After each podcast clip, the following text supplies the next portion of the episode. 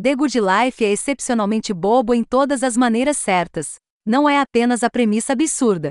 Naomi Hayward é uma jovem fotojornalista de Nova York, que inexplicavelmente contraiu uma dívida pessoal de 30 milhões libras esterlinas e está de alguma forma tentando resolver isso descobrindo o segredo da sonolenta aldeia inglesa de Hine Woods, onde os habitantes se transformam em cães e gatos com a lua cheia. Claro, isso é parte disso, mas também é mais que The Good Life, parte sim da vida e parte RPG de detetive tem uma abordagem alegremente frívola em todos os seus aspectos. Das delícias excêntricas de seu elenco de personagens às demandas cada vez mais absurdas de suas buscas implacáveis de busca.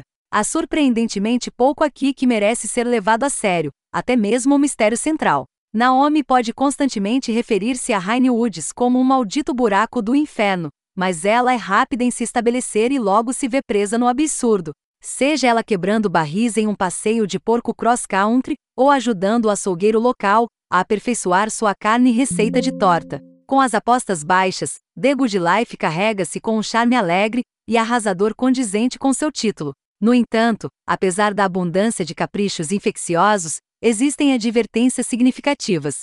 O tom curiosamente brincalhão desmente uma estrutura de busca que se inclina fortemente para a trituração. Conforme você vasculha o campo em busca de materiais de artesanato, e às vezes, gotas dolorosamente raras, tarefas despretensiosas, como comprar sapatos novos ou fazer uma salada, podem exigir um grande investimento inicial. Explorar totalmente a miríade de sistemas do The Good Life dá muito trabalho, e as recompensas por fazer isso nem sempre são tão satisfatórias quanto você espera. O desenvolvimento do Good Life foi liderado pelo diretor criativo Hidetaka Soihiro, mais conhecido simplesmente como Sveri. Seus jogos tendem a transbordar de escolhas criativas ousadas, muitas vezes surpreendentes, ao lado de uma série de limitações técnicas e falhas mecânicas mais prosaicas.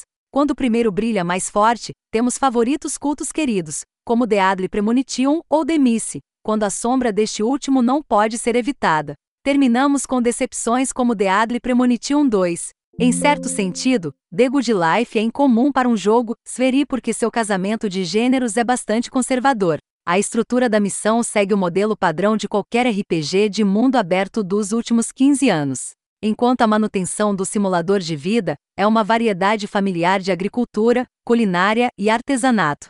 Até mesmo a habilidade de Naomi de usar sua câmera é tratada de uma maneira relativamente convencional. Como parte de suas missões, os personagens pedirão que você fotografe um determinado objeto ou ponto de referência. Enquanto Naomi também pode ganhar dinheiro enviando fotos para uma plataforma de mídia social no estilo Instagram. Tirar fotos dificilmente poderia ser mais simples. Você aponta e dispara, e se o objeto desejado estiver destacado no quadro, ele conta.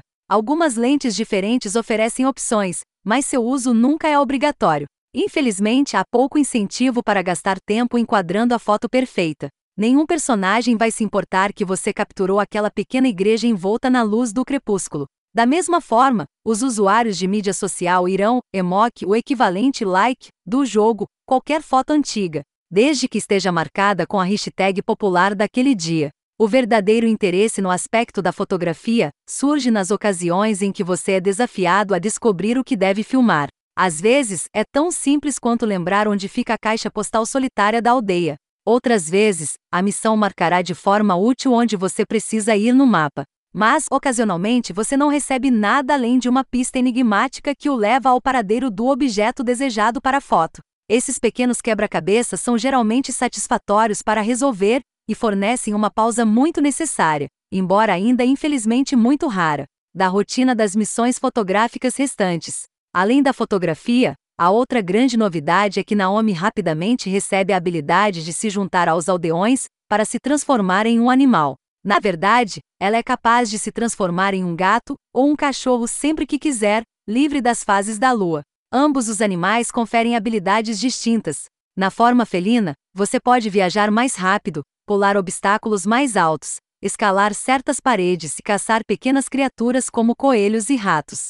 Como um canino, você tem mais resistência, pode lutar contra criaturas maiores, como texugos, é capaz de rastrear pessoas pelo cheiro, pode desenterrar todos os tipos de itens enterrados e pode até urinar para marcar seu território. Apesar de toda a promessa mantida por essa capacidade de transformação, na prática, ela parece subdesenvolvida. Não há oportunidade de ser criativo. A maior parte de seu uso é prescrito. Por exemplo, quando uma missão pede que você siga alguém, você simplesmente se transforma em um cachorro e o fareja examinando as nuvens de cheiro, que o levarão até eles. Frequentemente, você só está na forma de gato porque precisa pular cercas que Naomi não consegue ultrapassar, ou porque precisa matar um bando de esquilos para reunir materiais de artesanato. Não se preocupe, o assassinato do esquilo acabou em um cômico flash de nuvem de poeira. Nunca parece verdadeiramente transformador. Ainda mais desanimador é quão pouco é feito do fato de que todos os outros também podem se transformar em um gato ou um cachorro. No início é apresentado como um grande negócio, como deveria ser. Então é apenas aceito e praticamente esquecido. Passeie até a praça da cidade à noite e você verá os aldeões peludos se empinando. Você pode acariciá-los ou brincar com eles se estiver transformado da mesma forma e assistir a uma breve animação, mas isso é tudo. Pode haver mais missões secundárias que não consegui descobrir, mas encontrei apenas uma missão que exigia que eu interagisse com um aldeão transformado. Eu esperava muito mais. The Good Life também é incomum para um jogo Sveri, pois exibe um certo nível de proficiência técnica, e ouso dizer, um certo grau de polimento. Claro, parece datado, mas não é totalmente feio. Parte do trabalho de textura é duvidoso, e os prados esparsos ao redor de Rainy Woods são lamentavelmente insossos mas a maior parte do seu tempo é gasto dentro e ao redor da adorável pequena praça da cidade, e suas vitrines desordenadas.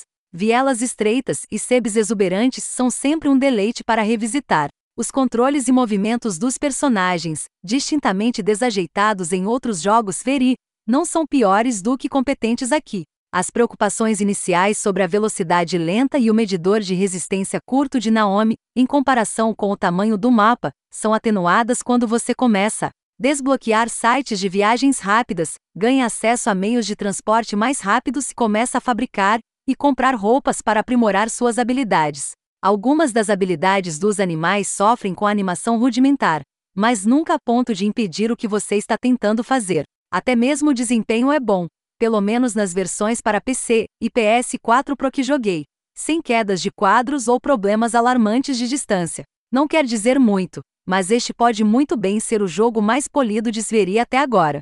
No entanto, em muitos aspectos, The Good Life é muito mais uma articulação Sveri. Embora não tenha a escuridão de Deadly Premonition e The Missy, The Good Life revela o mesmo tipo de colisão entre o cotidiano e o misterioso. Em um momento, você está cuidando de tarefas mundanas, como preparar o café da manhã e tomar banho, e no momento seguinte, atravessa o espelho e chega a algum resquício da lenda arturiana. É alegre e delirantemente maluco de uma maneira que parece que Sveri está deliberadamente dobrando para baixo na peculiaridade pela qual ele é conhecido. Os habitantes de Rainy Woods são todos retratados no que se tornou o estilo de marca registrada do Sveri. Cada um deles possui algumas características distintas que são facilmente comunicadas por meio de toques leves geralmente pouco mais do que uma animação ou pose de assinatura e uma frase de efeito memorável. Nenhum do elenco recebe a profundidade de Francis York Morgan de The Adley Premonition, mas eles são uniformemente charmosos e engraçados, totalmente obcecados por comida. Juntos, sua personalidade acumulada dá vida à aldeia e consegue transformá-la em um lugar pelo qual você se preocupa. Os pequenos detalhes da vida diária também ajudam aqui. Os moradores tendem a manter a rotina, indo para o local de trabalho durante o dia e voltando para casa à noite. Levante-se bem cedo, e você verá Bruno entrando na cidade para abrir seu café. Espere até o meio da manhã, e lá está Marta descendo para o lago para pintar. É agradável observar essas idas e vindas. Não apenas porque é tremendamente satisfatório quando uma busca posterior pede que você se lembre onde Douglas provavelmente estará em uma manhã de domingo, mas porque você logo começa a sentir esses ritmos vividos por si mesmo. As rotinas diárias de Naomi: tomar banho e comer antes de sair de casa, verificar o jardim, pegar a estrada até a vila, ir ao bar ou café, conversar com todo mundo, a mantém neste mundo e ajuda a forjar sua conexão com Rainy Woods.